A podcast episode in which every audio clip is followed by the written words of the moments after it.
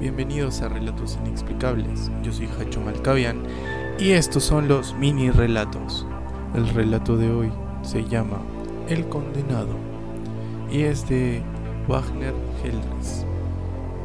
Este empieza en una noche oscura, una noche muy triste, una noche fúnebre. El viento soplaba, los perros aullaban. El canto triste de una lechuza me acompañaba y yo solo en aquel cementerio con un cigarrillo y una linterna caminaba de un lado a otro con cierto temor. Es lógico, era mi primera noche en un cementerio. Los segundos se me hacían minutos, los minutos se hacían horas, las horas eran muy largas. Pensaba en el esfuerzo que tenía que hacer por mi familia, cuando de pronto sentí que alguien me miraba en la oscuridad de aquella noche.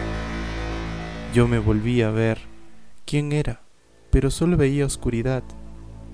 A cada paso que daba me ponía más nervioso. Sentía una presencia extraña, pero trataba de controlarme y creer que solo era mi miedo. Grande fue mi sorpresa al darme cuenta que no. Se escuchó una voz que me llamaba. Al inicio era suave y tenue, pero poco a poco se tornó gruesa y agresiva. Yo quedé petrificado, sin saber qué hacer, pero luego decidí avanzar y buscar aquella voz. No paraba de llamarme, me tentaba a buscarlo, y yo ya no podía más. Hasta que divisé a un hombre parado con una larga chaqueta negra, un sombrero y un bastón. En ese instante caí de rodillas. Quise escapar, pero no pude. Era imposible.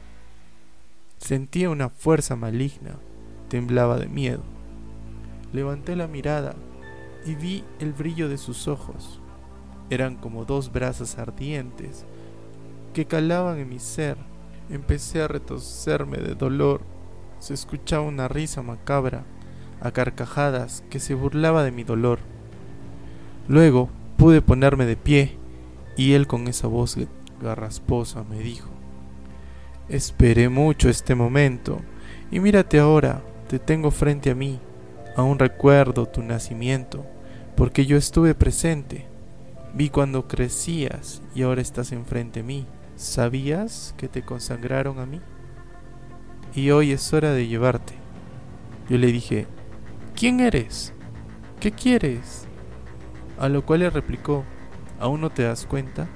Me dicen el príncipe de las tinieblas, el corruptor de las naciones, la bestia. En pocas palabras, soy la maldad en persona. Entonces, yo volví a caer y suplicaba que todo fuera un sueño, que sea mentira lo que veía, pero lastimosamente todo era real. Vamos, me dijo. Pero le dije, ¿por qué yo? y solo atinó a decirme, tu sacrificio salvó a tu madre, agradecele a tu padre. No podía creer nada hasta que le dije, ¿cómo puedo salvarme? ¿Qué solución tengo? Y él sonrió y me dijo, consigue 20 almas más para mí y serás libre. Luego desapareció y desde entonces a eso me dedico. Wow. Pues espero que les haya gustado el relato de hoy y nos vemos en la siguiente. Vayan a seguir a nuestras páginas de relatos inexplicables en TikTok, en Instagram. Nos vemos hasta la próxima.